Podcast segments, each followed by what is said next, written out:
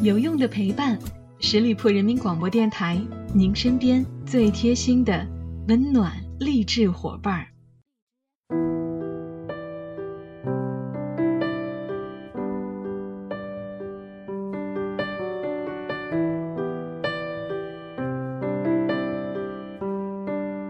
有用的陪伴，十里铺人民广播电台，您身边最贴心的温暖励志伙伴儿。朋友们，这里是每周一与您不见不散的名人风范，我是你们的老朋友小五。前段时间，撒贝宁被黑的话题经常出现在各大媒体里边。被黑的事件起源于一个网络综艺节目，而为了博眼球，节目组的剪辑颠倒是非黑白。让观众认为撒贝宁业务能力差，不尊重选手。哼，这一下，就迎来了某些流量明星一些不知道真相的粉丝肆意造谣和抹黑。他们说撒贝宁装正经、圆滑老成、骄傲自大、没礼貌，这样不分青红皂白的抹黑，让撒贝宁的忠实观众看不下去了。他们自发找出了节目组剪辑的纰漏，为撒贝宁证明。不少观众还为此在知乎上面写了一篇长文章。撒贝宁老师既能够正经的普法，也能够不正经的逗大家开心。他没装。被骂与被夸，到底这是一个怎样的撒贝宁？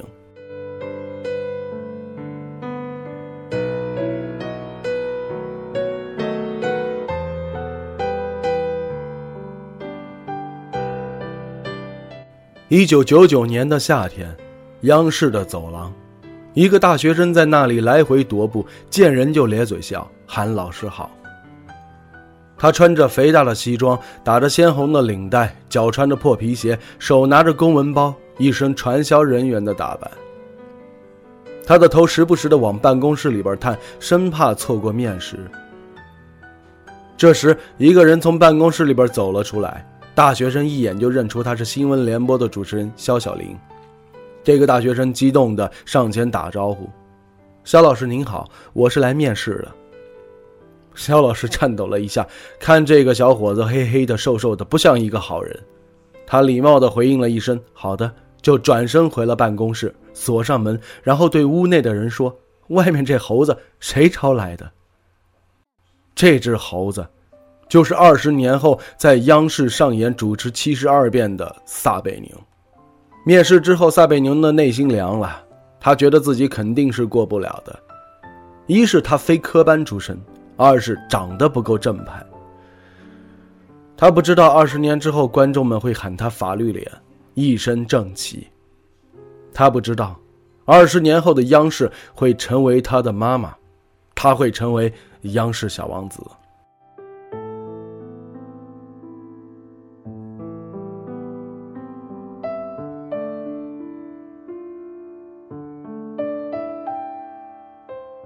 台上台下，撒贝宁都能够自来熟，但这个性格可不是天生的。一九七六年，撒贝宁在湛江出生，打小就跟着爸妈南漂，生活很不稳定。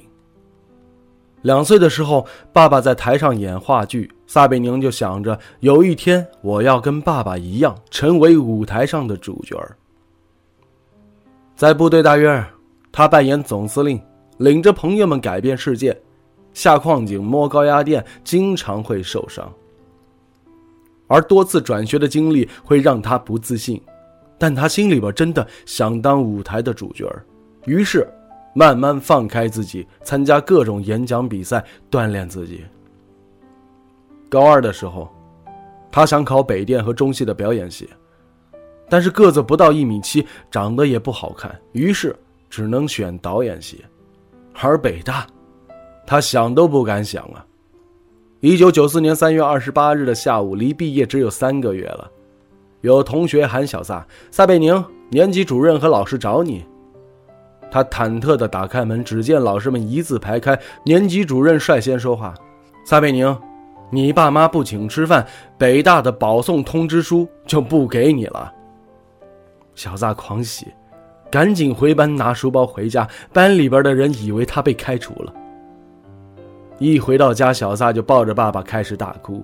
爸爸以为他又被人打了，其实他是激动过头了。自己多年的努力没有白费，实在是太累了。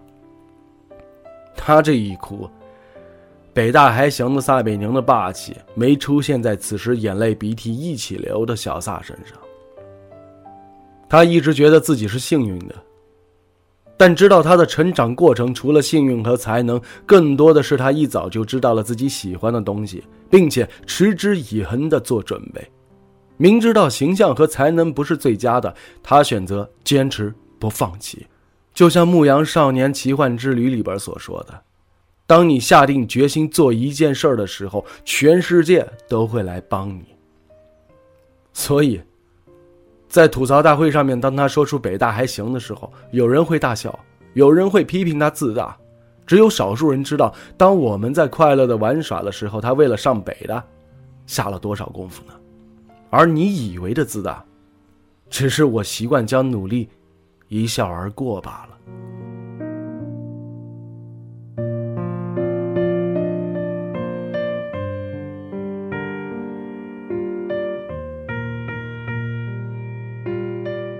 有些人，脸皮越厚，就越想把事情做完美，也容易敏感和自卑。撒贝宁是其中一个。一九九九年，《今日说法》横空出世了，掀起了收视狂潮。但没人知道，第一期节目撒贝宁就录了两个多月，非常的不顺利，留下了阴影。他当时说：“每次跟嘉宾交流的时候，我一定会忘词儿。”因为我一直在留意灯光师、录影师和导播等工作人员的一举一动，我很怕他们发出不满的啧啧声，我一定是有什么地方做的不好。有人说，一个敏感的人，即使在最痛苦的时候，也能够找到美的因素，所以，敏感也让小撒能够准确地抓住每个环境特有的气场，能在每个场合穿梭自如。二零一一年，主持了十二年《今日说法》的撒贝宁接下了全民娱乐性节目《我们有一套》。他一改严肃的样子，幽默风趣，唱歌跳舞打圆场，不让嘉宾尴尬，成了央视的帕瓦罗蒂萨和综艺小王子。观众们都在说：“我们那个正义严肃的女婿小撒去哪儿了呢？”这个阳光搞笑的小撒也不错，在荧幕下。阳光、干净、搞笑，正是同事给小撒的标签。他现在把这一面也放在了舞台上。连《今日说法》的制片人朱海峰也说：“奇怪了，法制节目充满灰暗，但撒贝宁没有负能量，像个大孩子一样，学着明白和接受这个世界的一切都有它存在的理由，是撒贝宁保持少年气的秘诀之一。而少年气。”也让他对坚持的舞台事业保持新鲜感。你以为的敏感油腻，只是你不知道什么叫直面恶与难之后的中年时少年气。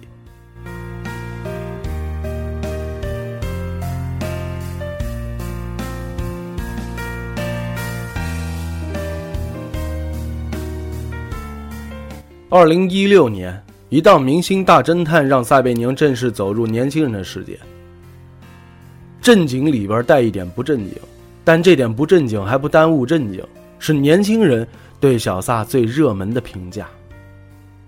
他既能够义正言辞的说段子，也能够如沐晨风的引经据典。你知道撒贝宁的一句“快考试了，逃课太多，笔记不全，重点全没画上，那就把书背下来吧”，却不知道他真的把文学回忆录都记下来了。而在《明星大侦探》上面，你以为他不正经，放出狂言说自己是方心纵火犯，却不知道他私底下爱看《战争、枪炮与选票》这样的书。当你觉得他在段子手的路上一去不回头的时候，他却在国家宝藏上以一个清朝法官捕获了众多知识粉。他早已经把人类的群星闪耀时和中国哲学简史都吃透了。他知道一辈子太短。想知道自己在长河当中处于什么位置，还能够干些什么？他习惯性的用玩笑去解释尴尬和人生泥泞，玩笑是这个世界上最有利的东西。正如宫崎骏老爷子所说：“这个世界上可怕的东西很多，但我们大家都来笑，笑声越大，可怕的东西就越少。所有人都一块笑的时候，这可怕的东西就没了。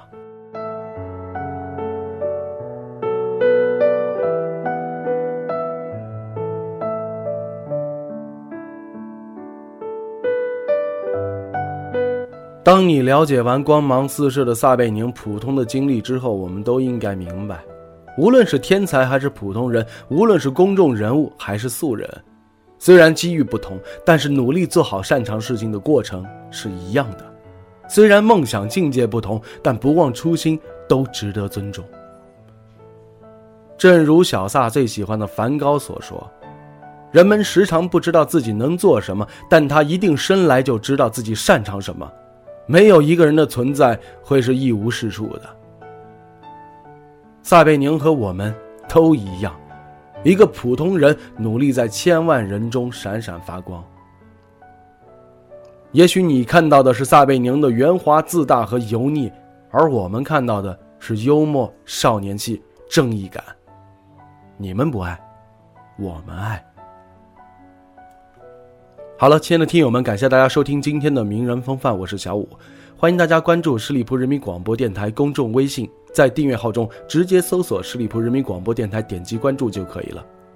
我们下期节目再会喽，拜拜。